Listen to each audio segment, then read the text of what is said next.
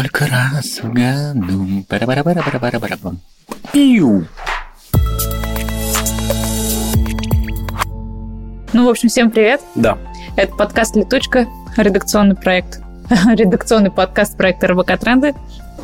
Э, Сегодня у нас специальный первый постновогодний выпуск. На самом деле второй, наверное, да? Второй. Да. А, Да, ну, это как расставить. А это вот да. Э, В общем, второй после новогодний выпуск, но для нас он как первый. Вот. А микрофона Даша Иргина, главный продюсер проекта «Тренды». Ваня Звягин, контент-директор. И еще один голос. Да, один мерзкий, мерзкий, лысый голос. Андрей Сикорский, что-то типа идеолога и бизнес-хранителя проекта РБК Тренда. Выпуск необычный. Э, Так, так, так. Да, мы решили оправдать название проекта. В кои-то веки, что ли?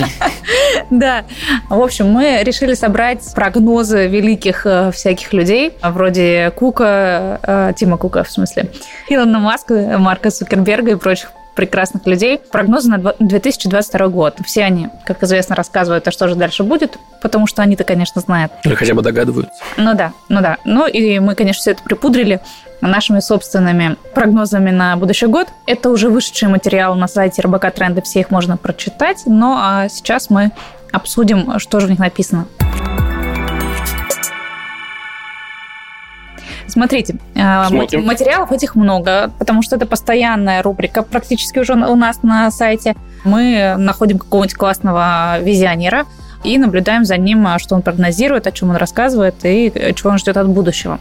Таких материалов у нас собралось уже много, но есть подборка про 2022 год, и мы решили, чтобы было немножко попроще, чтобы просто не перечислять каждого отдельного визионера и что он там нам э, напрогнозировал на 2022 год. Предлагаю посмотреть, что там было общего. Ну, на мой взгляд, самое первое, что бросается в глаза, это, конечно, все говорят про метавселенную. Ну, как будто, да, это какая-то next big thing. Ну, Слушайте, это все на самом деле с конспирологической точки зрения объясняется достаточно просто. Э, С точки зрения научной конспирологии, если мы посмотрим подборку этих визионеров, каждый из них, безусловно, представляет свою компанию. И Кук, и Пичай, и даже Билл Гейтс, который... Многие прогнозы филантроп. основаны ровно на том, что они рассказывают, а что их компании планируют э, делать в обозримом будущем. Безусловно, потому что это и способ поднятия акционерной стоимости, и способ подкинуть собственных сотрудников, э, ну, так сказать, это чтобы у них поджалось немножко, и они понимали, куда они бегут и с какой скоростью, поэтому в этом плане это интересно посмотреть как отражение э, ну, приложения стратегии текущей да, той, той или иной компании. Поэтому метаверс, кажется, поскольку им не занимается теперь только ленивый, после переименования Facebook, э, это пока это близко к хайпу, Но уже вот-вот. Ну, слушай, вот по твоим ощущениям, кто первый туда придет? Я думаю, кстати, что не мета, в смысле, ну, которая мета Facebook, не, не они. Потому что у них сильно далеко идущие планы, и у них там мы изменим интернет и то, как он будет выглядеть. Мне кажется, что Microsoft сильно ближе, потому что у них есть уже проекты в Teams, например, у них есть виртуальные комнаты, где вы можете встретиться, ну, не то чтобы живьем, но, во всяком случае, почувствовать какой-то объем, наличие людей в этом объеме. Но мне кажется, что э, с точки зрения там, продвижения, да, Цукерберг сделал все правильно, потому что, в общем, в сознании все равно э, мета, ну, вот это вот э, переименование Нейминг компании, топ, Да, господи. да, вот э, такое простое действие. Потом, ну, это, знаете, потом буду спорить, кто первый вышел на Луну, да. Также всем будет, может быть, Microsoft и сделает это первым, но в сознании общественности первым останется, мне кажется, Цукерберг. С точки зрения тренда как тренда, а не хайпа, э, кажется, что когда мы говорим про условный метаверс, сейчас не идем в классическое каноническое определение метаверса, оно вообще-то лохматое. Ну, прям сильно лохматое, что-то, по-моему, 70-е или 80-е годы. А, Кажется, что с точки зрения социальщины у нас есть два больших направления. Первое – это связанное с работой, ну, рабочие какие-то контакты, да, это история про гибрид, не гибрид. Это, кстати, один из крупных трендов Гартнера. Удаленно. А, И это один из э, как раз общих трендов, про которые многие э, герои наших материалов говорили, что гибридные вот эти форматы. А они- второе направление – это, грубо говоря, ну, не быт, а скорее вот это вот свободное пространство, свободное время. В этом смысле к метаверсу, как к вселенной, ближе игроделы. Конечно. Но, грубо говоря, Fortnite у тебя условный, ну, как бы чем Уже нет? почти что она Или есть. топ-менеджеры каких-то западных компаний, которые собираются у костра в Red Redemption, по-моему, а потом радостно после летучки уезжают на конях в ночь. Э, Красиво, как минимум. Ну да, поэтому здесь интересно, кто к этому придет не с точки зрения формирования эрзаца э, реального общения, а кто пойдет вот в этот новый опыт виртуальный. Мне почему-то кажется, что игроделы пойдут быстрее. Ну, мне кажется, здесь, кстати, еще не надо забывать о потребителях, да, о тех людях, для кого они это делают. Мне кажется, что большая доля, конечно, успеха в том, что ребята предложат для рынка, mm. да, компания но все-таки как известно, пользователь голосует рублем и своим вниманием. Вот. И мне кажется, что мы все отчасти тоже можем на эти вещи помаленечку влиять. Да, но это интересно, как связаны на самом деле вот эти вот э, глобальные тренды про метаверс, метаверс, метаверс, раз, раз, да, метаверс. Э, поговорили про, типа, удаленку тоже упомянули, а есть еще третий и четвертый момент из глобальных трендов, на которые напрямую влияет на то, что ты говоришь голосование потребителя рублем. Mm-hmm. Это же история про доступность технологий метаверса. А это AR, VR, чтобы это работало как надо, для этого нужен скоростной интернет. Ну, не на самом интернет, деле, но... с точки зрения феномена метаверса, как какой-то штуки, которая понятно, приятно покупать покупаемо, она ну, от многих вещей зависит, не только от воли Цукерберга или... Слушай, но эти процессы, они идут давно. Ну, это как любой тренд, да, он э, не берет и не падает э, на нас с неба, да, он формируется, есть ну, какие-то сколько предпосылки. VR существует? Вот да. давай так, вот сколько VR а, существует? Ну, лично я э, помню, с 2011 года мы с ним уже работали. То есть 10 лет вот. минимум. Поднимите да, руки из трех присутствующих на записи, у кого есть шлем виртуальной реальности, которым он, сука, пользуется каждый день. Есть, но не ну, пользуюсь. Ну, да. Почему? Это, потому что это тяжело, не... потому что, ну, ну, в смысле, там много Да, вещей. это не, не, не продукт ежедневного спроса, конечно. Это как ага. лишний клик вот в классическом нынешнем интернете. Вот угу. слишком много этих лишних И в этом смысле, когда мы говорим про метаверс... Но опять же, вот, это, вот эти все процессы, они должны были произойти, эти 10 лет должны были пройти, чтобы... они еще не закончились. Да, да, чтобы сегодня ребята, которые, ну, для нас делают что-то удобное, они должны были тоже к этому как-то прийти. Понимаете, они же не из топора должны были сделать нам э, удобные Здесь мы вспоминаем Диамандиса про демократизацию, один из параметров его 6D. Вот ощущение, что история про метаверс от этих умных мужей – это скорее декларация или декламация, потому что элементной базы, которая бы позволяла сделать, как, как ты сказала, пользователь голосует рублем. Ну да, ну, и есть, я, я, правда, добавила вниманием еще, да, то есть это тоже ну, важный как бы, момент. Тебе сейчас условно для какого-нибудь полноценного метаверса нужно либо какую-нибудь штуку типа рифта, от которой меня лично через 35 минут начинает укачивать. А это вопрос, между прочим, как хорошо тебя мама на качелях качала в детстве. Нет, терпеть не могу качаться на качелях. Вот, вот, вестибулярный аппарат не, разработан. У меня вестибулярная вестибулярка ни к черту. Но тем не менее, значит, это тебе нужно надеть очки, это тебе нужно подключиться достаточно мощной системе, хотя есть стендалон решение, но они тоже, в общем, уже При этом мы говорим только о последней миле, а помимо последней мили есть еще сервера, да. коннект и все-все-все. А к тебе еще этот сигнал должен прийти в хорошем качестве, потому что, если представляю, ты инвестируешь, ну окей, там от 150 до, предположим, 1000 долларов какой-нибудь там гарнитуры, вот это вот все, и в тебя приходит SD. Ну, потому что у тебя интернет э, на даче «Привет удаленки» для криаклов, да, ну, как бы, поэтому вот скорее декларация, куда они пойдут развиваться, мы да, скорее кажется, увидим там какие-то технологии. Да, мне кажется, понятно, куда они пойдут развиваться. Ты же сам говоришь, это будет идти в сторону удобных носимых устройств, в сторону хорошего качества, в сторону развития интернета, видимо, спутникового, да, и так далее. Глобальный спутниковый интернет – это угроза безопасности. Ну, это Поэтому вообще... здесь мы еще посмотрим. Да, об этом мы еще поговорим. Меня сейчас, знаете, чем осенило? А вдруг мы вернемся к идее компьютерных клубов, только это будут мета-клубы. Прикиньте, ты приходишь, садишься в креслице, надеваешь классный шлем, там у них классный коннект, все здорово, и ты в метавселенной. Ну, скорее, это возможность предоставления какой-то хорош... какого-то хорошего сервиса и услуги, и это продукт не для, не для всех в такой логике. Потому что, представьте, я, я сразу себе представляю действительно удобное кресло, аэрончик какой-нибудь, например, чтобы попа не потела э, в метаверсии. Э, значит, у тебя кофе, еще что-то. Ну, для того, чтобы ты пошел в такой клуб, тебе, конечно, нужно что-то там внутри этой метавселенной, что тебя туда затянет.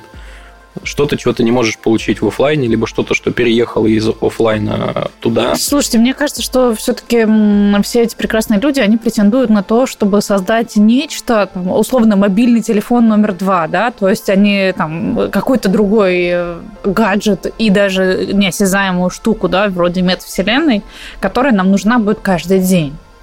Ну, типа как Мне кажется, амбиция это такая. Да. С тач-смартфоны после 2007 где-то уже начиная с 2008-2009. Да, да, да. То есть сейчас мы без них уже не можем, потому что там все, да?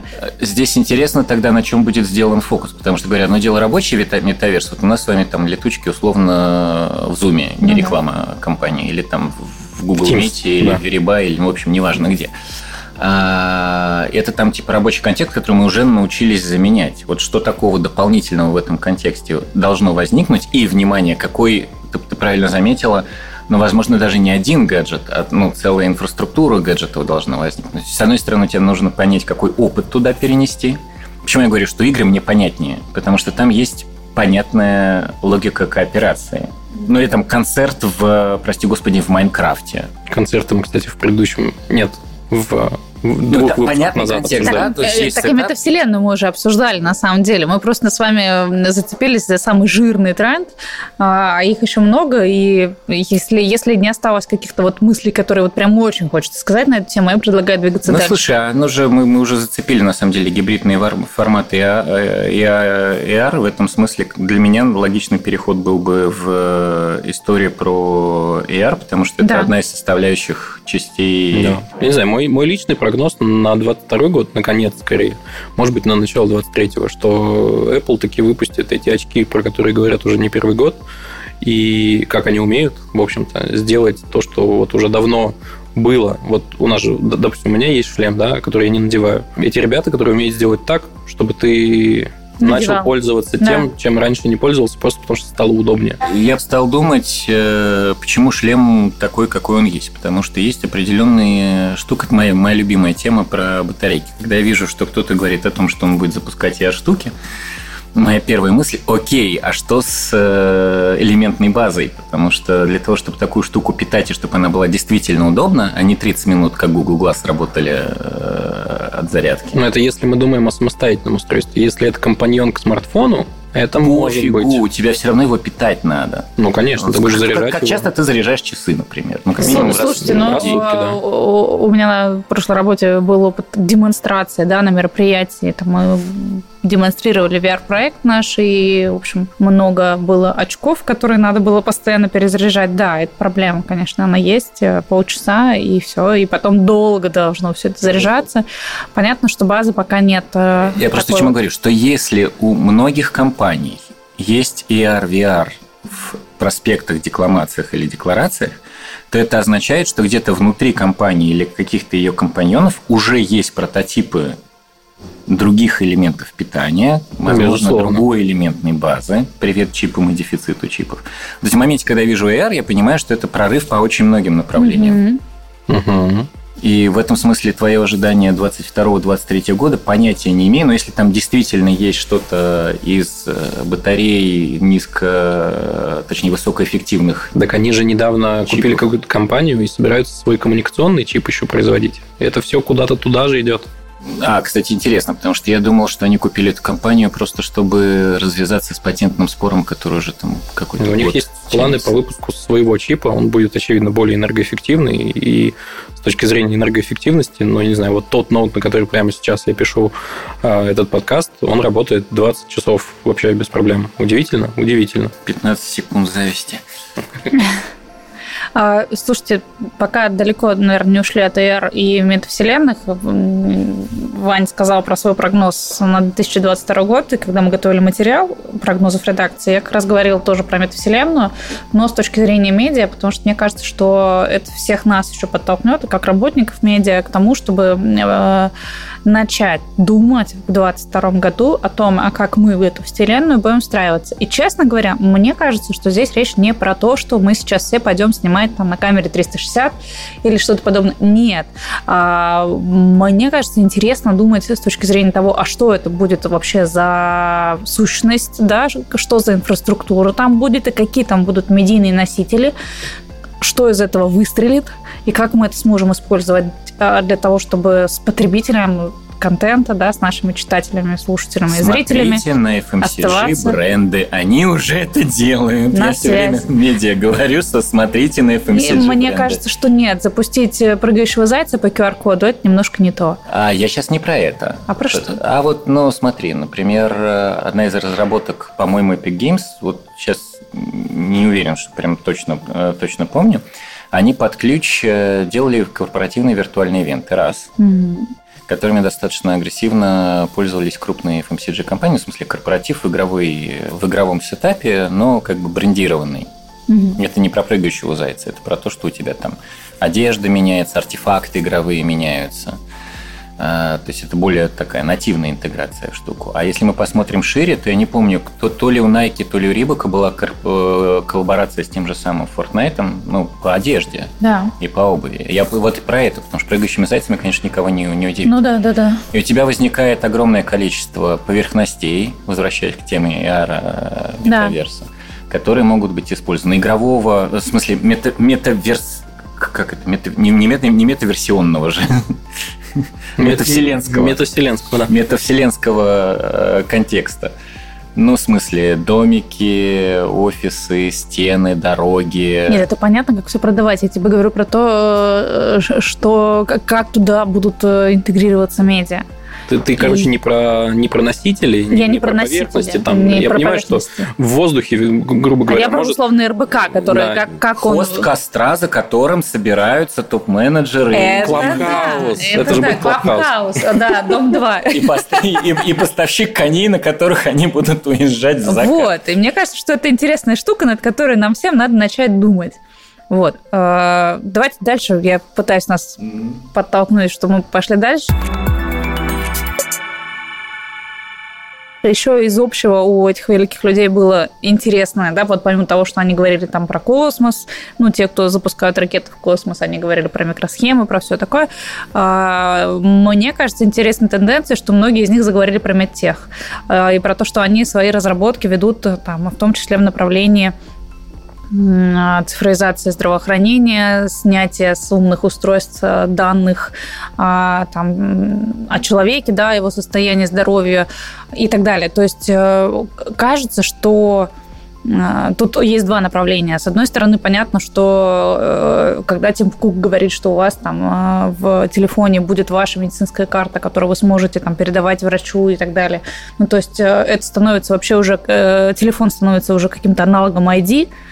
А, Кстати, айдишники туда тоже скоро зашьют. да, да, да. Это одно направление. А второе направление, кажется, что, конечно же, про ковид. И, конечно же, что все эти люди, которые занимались разработкой каких-то технологичных решений, поняли, что у них есть уже большие наработки, у них уже есть очень классные умы, которые можно сейчас использовать для того, чтобы ну, вот как-то по- помочь вообще миру справиться с пандемией. Ну, слушай, для меня это на пересечении нескольких вещей, которые, безусловно, транснациональным компаниям, а все, кто у нас перечислен, это представители транснациональных компаний, э, интересно, потому что смотри, какая смешная штука. Первая вещь, 17-й год, фонд Билла и Мелинды, по-моему, 17-й год, фонд Билла Билла и Мелинды Гейтс говорит про угрозу пандемии. Да, Есть Да. отчет. Сильно без, заранее. без слова коронавирус, ну вот просто какой-то вирусной пандемии. При этом фундаментальная наука, у нас про это был материал очень крутой. ему, кстати, да, аукнулось, да, про- потому что теория заговора теперь крутится вокруг того, что...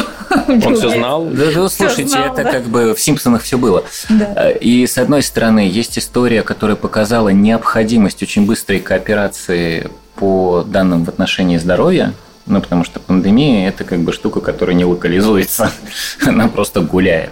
С другой стороны, есть бесконечная гонка э, транснациональных компаний, особенно цифровых, в сторону эм, я просто технопессимист, гетто с данными, потому что чем больше мы про тебя знаем, тем эффективнее мы тебя монетизируем.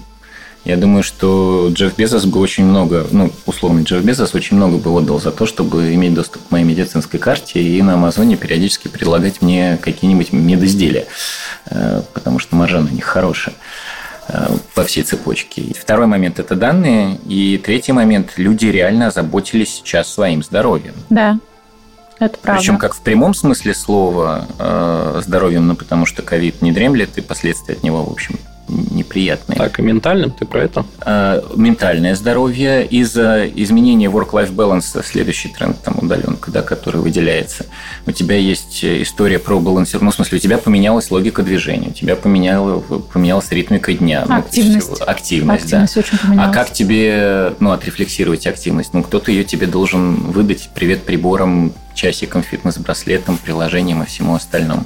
У кучи э, государств есть программы как раз по цифровым документам, да. телемедицина. Да.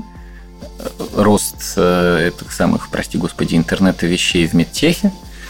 Ну и вот на, на, на стыке мы имеем э, нескольких людей, представляющих немаленькие компании, которые думают о том, как и этот кусок э, рынка. Рынка, да, пирога. Поделить. Э, развить для начала. Для начала, чтобы там, чтобы что-то делить, надо, чтобы купить что-нибудь не нужно, надо продать что-нибудь не нужно. Ну да, они имеют возможность развивать mm-hmm. эти вещи. При этом я как адепт э, направления Quantified Self э, беспрерывно э, как бы эти данные про себя собираю. И, я если тоже. честно, я бы был не против кому-нибудь еще и заплатить, чтобы мне эти данные поглубже проанализировали. Ну да, потому что собрать-то мы уже умеем сейчас данных ну, просто море. Здесь, кстати, интересно, как что будет в одном из самых цифровых государств, это, кстати, Россия, э, потому что что, 22 или 23 год пилот Адишки паспорта? Да-да-да, по-моему, 23 все 23 да. 23 и там, по-моему, две страны только участвуют сначала. Ну, Казань, Москва. А, ты про Россию. Про да, Россию, да, да. В России уже будет пилот. Я же прототип карточки видел. Хотели, кстати, в 22-м, но перенесли по какой-то причине. Ну, например, моя медицинская карта, как москвича, уже на МОСРУ есть. Ну, то есть я вижу весь, весь трек, и врачи это видят. Поэтому точно это будет. Я на самом деле ожидаю какого-то качественного прорыва вот в этих quantified э, self-историях, потому что никто нормальным образом это сейчас не агрегирует и тем более не выдает какие-нибудь рекомендации под звездочкой потому что они уже чувствительные, да. А вот ты как технопессимист, ты готов эти свои данные отдать? Слушай, я их уже отдаю. Ну, в смысле, я могу быть сколько угодно технопессимистом, но если я их не буду отдавать, э, у меня сильно упадет качество моего пользовательского опыта.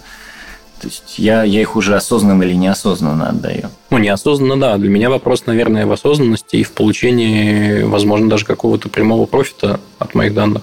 То есть, если Мне я в какой-то момент важно... получу возможность даже, ну, не знаю, продавать, продавать свои данные. Ну, а, может быть, мы я приходим на, на, на мега-идею годичной или двухгодичной давности – Господи, даже, по-моему, один из российских телекомов что-то подобное тестировал, ну, не в отношении здоровья. Угу. Это бесплатные тарифы. Гиги за шаги. Да-да. А, нет, там была другая история. Ты имеешь абсолютно бесплатный тариф, но у тебя достаточно назойливая реклама, которая монетизирует твое внимание, ну, да, кстати, этот тариф это, бесплатным. Да, это было. Поэтому для меня это вопрос скорее не, то, что, не, не только того, что я получу, а баланса, что я получу versus что я отдаю.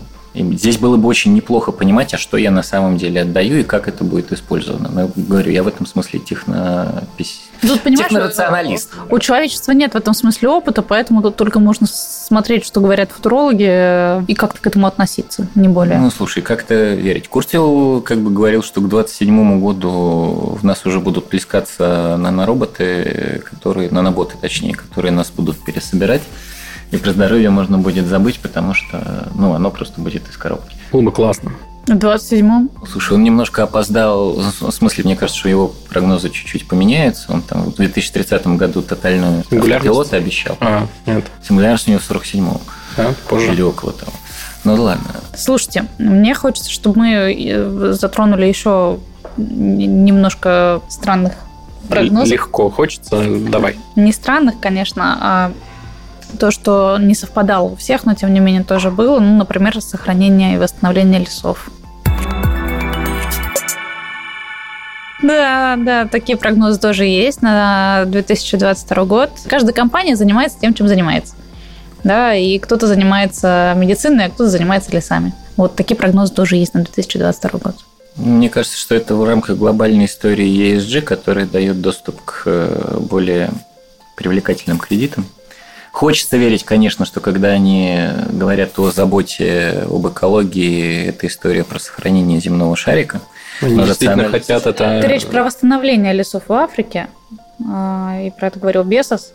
И он просто планирует на это выделить а, большую сумму денег. Но вот он Сейчас для скажу меня даже сколько, вопрос. 51 миллион долларов. Для меня вопрос. Этот Для 51 бизнеса миллион. небольшие. Да, да, да. 51 миллион Безоса, он э, хочет туда инвестировать, потому что действительно его так заботит леса в Африке, или его так заботит имидж его компании и его самого? Ну, я... Или это компенсация углеродного следа Это дата-центров компенсация, Амазона? это компенсация, скорее всего, углеродного следа. Я думаю, да, это компенсация, скорее всего. Не, ну на самом деле я технооптимист. Я далек от мысли, что все альтруисты, конечно же, но я верю, что это сумма вот этих направлений. Ну, слушай, мне кажется, что раскатывающийся где-то молчаливо, а где-то очень громко э, тренд на ESG-повестку не в смысле булшит-бинга, а в смысле вот прям конкретного значения каждой из этих букв, э, он, безусловно, компании подстегнет к более ответственному отношению к тому, что происходит, потому что в моменте, когда у тебя появляется доступ к более выгодным инструментам финансирования, а ESG предоставляет такой доступ, потому что это там глобальная повестка, типа какую планету мы оставим после себя, то это логичным образом вплетается и в стратегии компании. Безусловно, наверное, есть компании, которые просто э, хотят сотворить добро. Но сейчас за это добро еще можно получить более дешевый кредит или выпустить привлекательные Ну, так облигации. будет не всегда. Ну, слушай, потребитель Ну, пока поменялся да. в том числе. Пока, да, потребитель поменялся. Мы, кстати, об этом часто говорим э, в этом подкасте, о том, что и потребитель, и инвестор поменялся, и что сейчас ESG очень важно. В нашей подборке на сегодня остались еще прогнозы нашей команды, которые мы не до конца озвучили, и хорошие прогнозы на конец года, на Да, еще, если я правильно помню, спутниковый интернет и чипы. Смотри, ну, спутниковый интернет и чипы – это история про Илона Маска. И, И не Не только. И- Спутниковый интернет да, не только. Это понятно, конечно, не только, но, кстати, читая все эти материалы, мне показалось забавным, что Илон Маск такой, там, типа, любитель э, повизионерствовать и что-нибудь порассказывать, но все, что он рассказывает, в основном касается планов работы его компании. Это возвращает нас к мысли о том, что все их прогнозы строятся, конечно, вокруг их бизнеса. Да. Так или иначе. Да, вот просто- у него поближе, прямо сильно близко к бизнесу. У кого-то, может быть, чуть более размыто, но До, до, до хороших прогнозов и прогнозов команды, простите, не могу не промолчать про спутниковый интернет. С одной стороны, я безумно жду историю, когда могу ручки погреть э, об любой из этих доступных спутниковых интернетов. Но, с другой стороны, у меня вопрос инфраструктурно-государственного характера, потому что история про данные становится вопросами национальной безопасности. И тут как бы компания, владеющая инфраструктурой глобального интернета, как глобальный провайдер, ну типа Маска, это не- неизбежно для, для ряда государств может вызывать вопросы безопасности. Слушай, ну это того, что у очень, них- очень влиятельный человек, повлиятельнее большинства политиков уже сейчас. Да, в принципе, компании становятся более влиятельными, чем политики. Там даже есть версия, что один из возможных вариантов развития будущего Да, это кстати. государство Компания государства. компании, а не территории. Я, кстати, в это верю. Но в этом смысле, наверное, что-то будет запущено, и, наверное, даже на большем количестве штатов, но тут интереснее, как будет подтягиваться под это дело регуляторика и, опять-таки, инфраструктура. Ты знаете, Ну вот, в- про- э, прости, в качестве дурки э, возмущенные астрономы Которые говорят, что Старлинкам сильно мешает наблюдать. да, наблюдать за этим самым, потому что из этих спутников слишком дофига, и они да. засвечивают все. Слушай, я смотрел интервью Маска, и ему задавали конкретно этот вопрос, типа, а что вы делаете?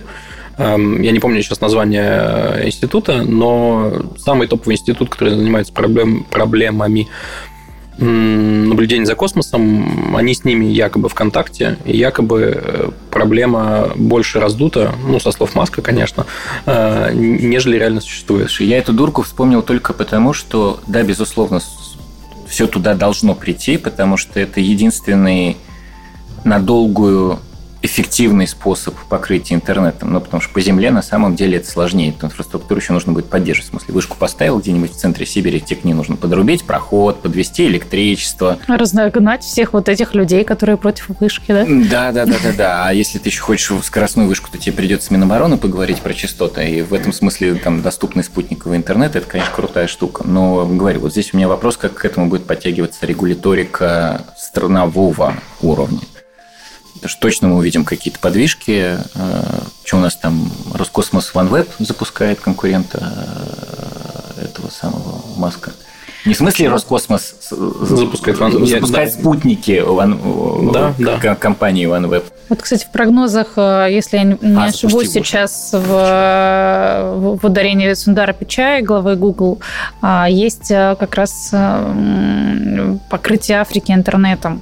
То есть это планы компании Google, и мне кажется, что, с одной стороны, это очень большой будет вклад в развитие стран третьего мира. Сколько там миллиард проживает? Около того, да. Ну, вот вам новые потребители да, сервиса а, Гугла. А, а, а во-вторых, конечно, тот, кто начнет это делать первым или в числе первых, очень сильно на этом, ну, очень хорошо на этом заработает. Но я вижу здесь еще и решение многих социальных проблем. Слушай, безусловно, да, но с точки зрения модели можно посмотреть на метафорический App Store, потому что, условно говоря, у тебя создана система, да. которая начинает насыщаться, и в этом смысле вот этот спутниковый интернет – это аналог э, как бы, ну, условно магазинов, ну, в том плане, что вот тебе удобная инфраструктура, а то, что мы вот будем знать, что рынок. ты там гоняешь, и комиссию об, брать. Обосре, опосредованно, да, ну, понятно, что в твой пакет никто, наверное, не полезет. Но это, кстати, интересно. Будет ли у спутникового интернета свой аналог э, российского СОРМа? системы фильтрации пакетов. Ну, потому что вот представьте, э, там, например, была же история про подавление интернета там, где Возле в странах военных. Востока, да, его давили, и люди пользовались этими самыми э, peer-to-peer коммуникациями. Попробуй mm-hmm. подавить спутниковый интернет.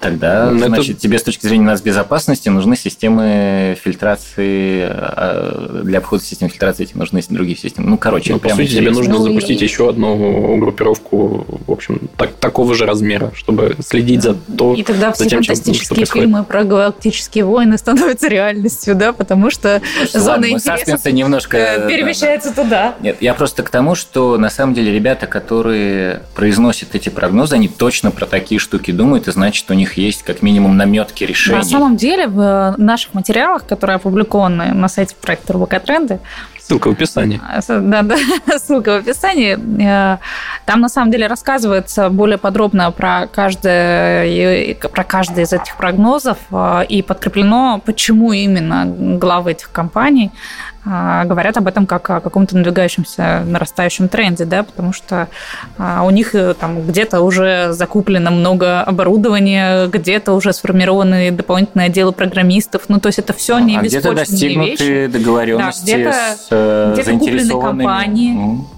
да, или да, достигнуты договоренности с другими компаниями. Ну, то есть это все не беспочвенные штуки, а то, что нас на самом деле ждет.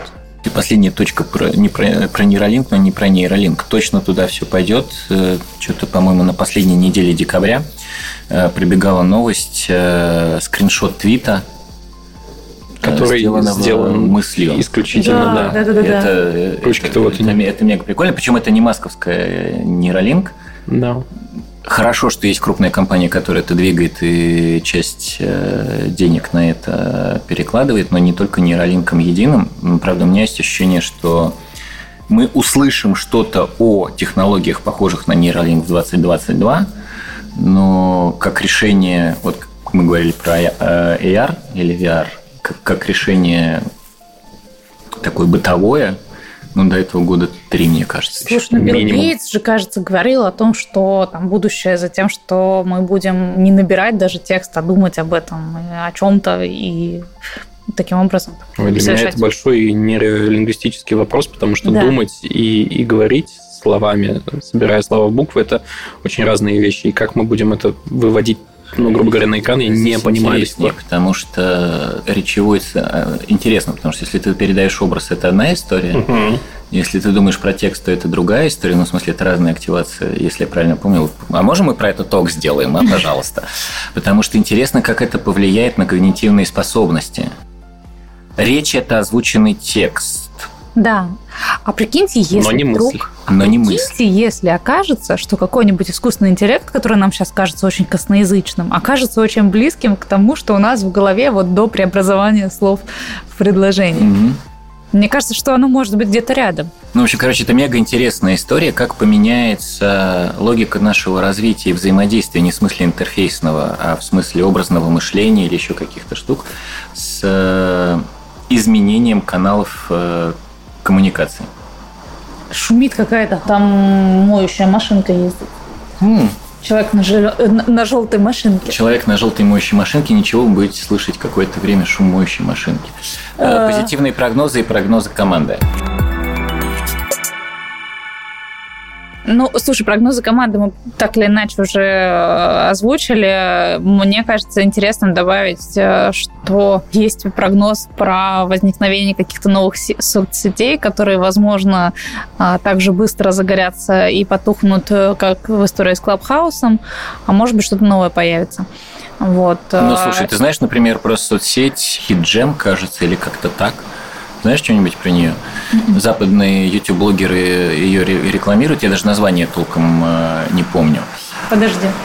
Да я понимаю, желтая машина должна проехать, э, управляемая синим человеком. Э, Что ты ржешь, Слушай, может быть, Она- мы попросим это сделать попозже? Она прям вот тут моет и будет проходить. Такой вот выпуск у нас Вот сегодня. такой вот выпуск с шумом. Суть в чем? Кажется, есть две, мое ощущение, есть два направления. Во-первых, эти соцсети все время возникают. Да, это правда. И растут как грибы на волне вот этой истории про желание персонализации, еще каких-то штук. Ну, то есть не обязательно на каких-то новых принципах, э, типа как аудио у Клабхауса был. Э, И они точно так же сдыхают. Поэтому для меня это не история про тренд, это просто история про уже там свершившуюся реальность. Ну, в смысле, у тебя РБК тренды в телеге, это тоже микросоцсети. Ну, с точки Да, зрения конечно. взаимодействия. А, Еще классный прогноз про трансформацию культуры отмены. Ой, Да, э, это у нас э, ой. наш Таня Гришна, мультимедийный продюсер. А что, что мы понимаем про трансфор- под трансформацией? Я, Ну, она я говорит, теперь не смогу а- материться больше никогда на работе, что ли? Нет, она как раз э, пишет о том, вот в нашем материале, что, скорее всего, ну, то есть она ожидает от 2022 года, что культура отмены все-таки трансформируется, и у нее, ну, какая-то бо- более структурная... Культура отмены с человеческим лицом. Ну, ну да, да, да, то есть она За должна... что канцелим, а за что не канцелим. Да, она должна во что вырасти в какой-то момент. Для меня культура отмены в очень бытовом смысле где-то, э, сейчас меня захейтят все, где-то на- наряду с э, частью наряду с мыслепреступлениями, потому что вопрос интерпретаций, ну, намерений человека, это такое богатое, богатое пространство для манипуляции. Вот я сейчас, вот ты сейчас на меня смотришь. Вот могу ли я тебя засудить за то, как ты на меня смотришь? Ну, если докажешь. Ну вот, а как бы дальше вопрос, сколько я юристу своему заплачу и сколько ты своему Да заплатишь, видите, в чем понимаешь? прикол? Э, Тут и доказывать ведь не надо. Культура отмены, она на том и стоит, что не надо ничего доказывать. Собралась большая толпа и решила, что там, грубо говоря, Даша сейчас на Андрея смотрела странно. Да, кстати. Харасила взглядом. Типа, и кому ты что докажешь? Э, Если появятся какие-то правила игры, А вы вообще поддаетесь вот этой культуре отмены? Бывало у вас так, что вы что-то узнали про человека и такие думаете, все нафиг, его Про песни человека больше не песни, про там человека книги нет, больше про не книги. человека нет, а один из брендов в этом году я заканцелил. А, вкусвилл. Один из брендов в этом году я заканцелил. Да, надо вырезать, да, это? Нет, не надо, просто я, я всегда предельно аккуратен в своих высказываниях. Э, я- а, Это мои догадки. Слушайте, ну такое бывало. Я не могу сказать, что, кстати, это произошло сильно до вот всего этого хайпа вокруг культуры отмены. Э, Есть один э, писатель, драматург, э, человек, который выступает на сцене, возможно, кто-то догадается, который мне очень нравился раньше, а потом я, почитал в ЖЖ. Я Я догадалась. говорю, О, господи, вот ты какой. И с тех пор я решил, что в в личные блоги людей, которые мне нравятся, медийных, я стараюсь вот не заходить, потому что ну его нафиг. Слушай, это очень интересная штука, кажется, связанная с э, со зрелостью или с осознанностью, модный термин, практически булшит бинго, потому что, по сути, э, вот этот феномен отмены кого-то или чего-то, бренда человека, понятия, явления, это же история про пространство интерпретации. Ну, то есть какому-то количеству людей показалось, или они там сонаправились с какой-то интерпретацией, но мы не знаем, как на самом деле. Ну, ну мы просто вот в этом пространстве находимся. Угу. Слушайте, а у меня однажды произошло прям сильнейшая отмена. А, Причем это достаточно давно было. Это Майкл Джексон а, после фильма «Покидание Неверленд». Mm. Я его полностью посмотрела. Очень многое мне там показалось очень знакомым. А, и настолько это было ужасно, что я поняла, что я, ну, то есть я понимаю все, что человек сделал для музыкальной культуры в целом, да. Слушай, не только музыкальной, вот И я поняла, что все для меня это больше не имеет значения, что он там сделал, я больше не могу слушать. То есть когда я вижу там, я не знаю, по телевизору или где-то еще там, его клипы, мне становится плохо, я ни про что другое думать больше не могу. Но это со мной вот единственный раз случилось. Все остальное у меня достаточно быстро проходит, а ну, вот это нет. Мое ощущение, что в случае, например, с э, безусловно талантливыми людьми, мой, мой личный способ, это разделять человека как человека и продукт его творческой деятельности. Потому что мне может нравиться продукт творческой деятельности – и может не нравиться человек, это который правда. его и это производит. Бывает часто. Вот с брендами, кстати, так не, про, не прокатывает почему-то. С людьми прокатывает. Вот Хотя, казалось бы... Джексон, Джексона как вокалиста. Я как раз как говорю человека... о том, что обычно это прокатывает, но в данном случае какое-то вот вселенское зло, ну, лично для меня, стало настолько большим, что Что-то просто триггернуло Конечно, тебе, триггернуло, как бы, безусловно. Но, но, но вот в какой-то ситуации оно стало настолько большим, что вот просто ужасно. Ну, например, ситуация, которая сейчас разворачивается с Джон Роулинг, а, ну, то есть я буду спокойно дальше она смотреть Гарри Поттера. Да, да, она да, все да, еще, да. она постоянно что-то новое лепит, как бы, и ее бесконечно отменяют и отменяют, да. Но я понимаю, что лично для меня, э, видимо, это не болевые точки, да, и, не знаю, я продолжу а вот что интересно, да, вот что интересно, может быть, э, произведение настолько сильным оказалось, что это э, перевешивает все, что...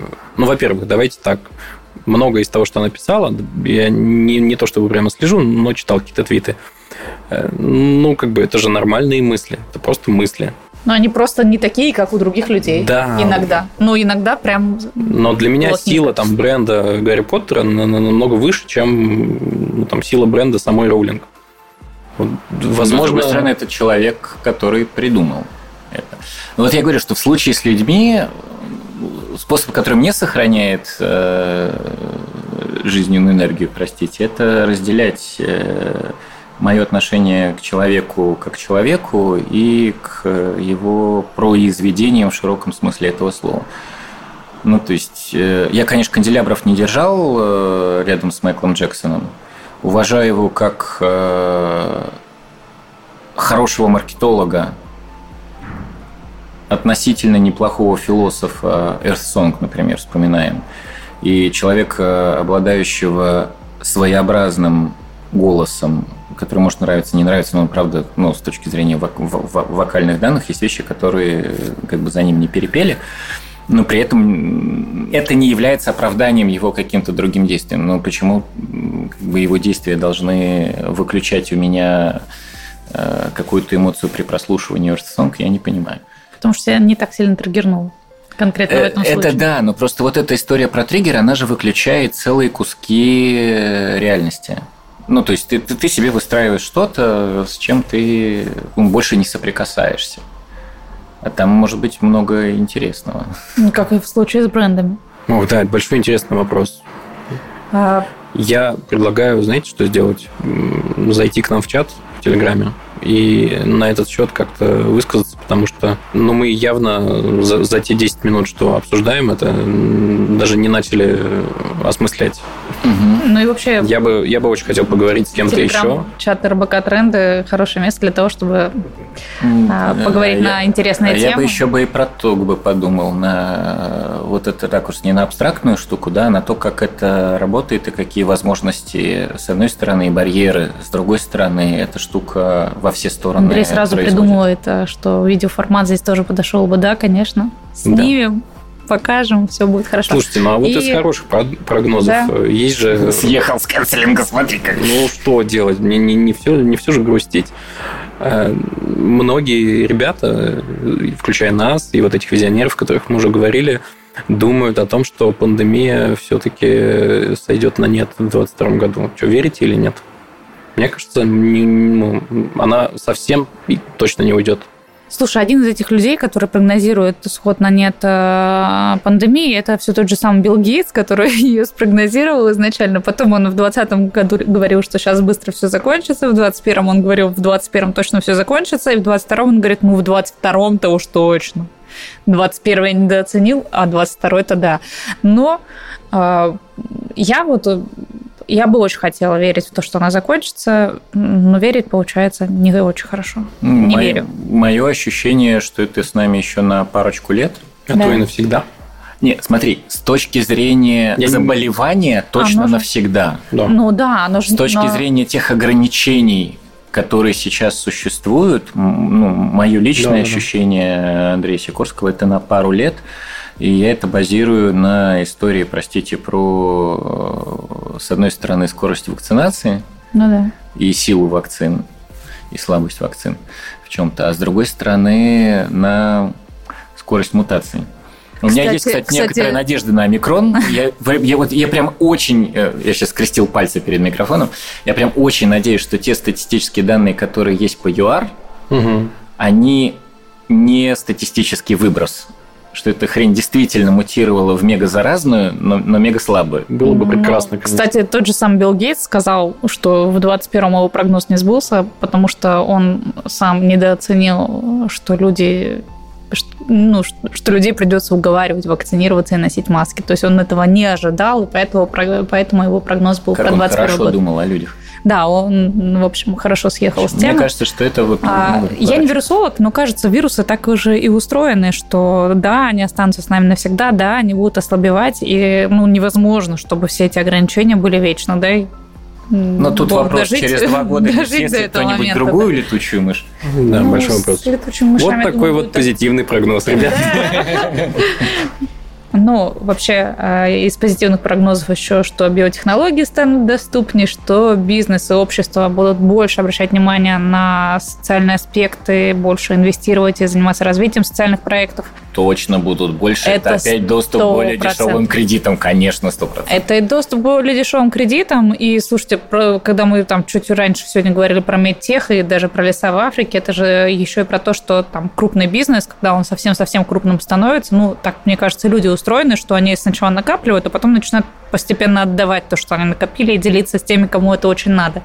Это там и механизм благотворительности, и вот э, развитие там, вот этих фондов, да, которые есть практически при каждой крупной компании. И еще ковид, конечно же, подтолкнул всех задуматься о том, что болезнь, она может быть быстрой, внезапной, смертельной, и как бы ты там э, не строил всю свою жизнь по ЗОЖу, никого это не волнует, в смысле ковид, это не волнует. Мне кажется, что это, да, все повлияло на то, что социалочкой будут заниматься все больше и больше. Это неизбежно. Из моего домашнего задания, потому что я как член команды трендов не не сдал кровь в этих прогнозах. Э, немножко капитан, капитанско очевидный прогноз. Э, спасибо коронавирусу, не, не думал, что про это скажу, за три вещи. Первое – это более ответственное отношение к своему здоровью. Я сейчас даже не с точки зрения вакцины, маски, а ну, просто в принципе мы поняли, что тушка у нас есть. Кто-то это так понимал, а кто-то вот благодаря этой фигне начал про это думать. Вторая вещь, спасибо за возможность э, как бы, работать примерно из любой точки. Э, верно, конечно, для креаклов, но это все равно большой пласт э, экономики и неплохой, и это дальше будет усиливаться. Вот. И вообще, если так смотреть глобально, то каждый следующий год на самом деле лучше, чем предыдущий, но просто мы настолько в контексте внутри года, что этого не замечаем. Вот я сейчас пытаюсь мысленно 2008 с 2007 срав- с 2007 сравнить, и не получается. Это я про экономический кризис. Ну, слушай, да, с одной стороны, а с другой стороны, а сколько всего началось из-за И этого. это Ну да, кризисы же, это же большие такие триггеры. Потому что мы же в моменте очень переживаем, Черный лебедь. мы Да, же в моменте переживаем за, ну, за то, что происходит, мы так устроены. А вот кто-то из футурологов в свое время э, показал такие фундаментальные штуки, типа про количество войн, про продолжительность жизни и рост там на горизонте предыдущих там, 50 лет. И эти штуки, они происходят. Поэтому для меня история про то, что мы чуть более ответственно стали относиться к своему здоровью, это Да, какая-то важная важно. фундаментальная штука, которая, безусловно, кстати говоря, вызовет и вопросы про ментальное здоровье, значит, появятся либо стартапы, либо инструменты, либо инфраструктура. Ну, в общем, что-то появится. У нас же, например, условно, прости, простите, минутка рекламы. В страховке появился психолог. Удаленный, кстати. Да. И это не только у нас. И вот, ну, вот это вот даст чему-то э, развиться. Чему? Тут надо более детально смотреть. 22 год будет определенно годом здоровья персонального и ментального. Ну что, Ну, хорошая нота, да, на хороший финал, можно мне кажется. закончить. Э, Я предлагаю что сделать? Встретиться в 2022 году, также в начале, подумать про 23 э, возможно, переслушать до следующей записи наш Потом в вот этот- 23-м посмотреть, в чем мы были правы. Да-да-да. Хорошая мысль. вот долгосрочное планирование. И- и подумать. Вот. А слушателям я предлагаю, как я уже говорил, залетать к нам в чат, э, конечно, рассказывать про подкаст э, друзьям, читать сайт РБК Тренды, смотреть YouTube-канал. Ставить нам трендов. оценки Все так. хорошие, Вообще достаточно для начала просто ставить хотя бы. Да. Вот. Э, И что, хорошего вам 2022 года Ну, типа того. и недели. И недели. Ура. До встречи. Спасибо. Пока. Пока-пока. Пока-пока.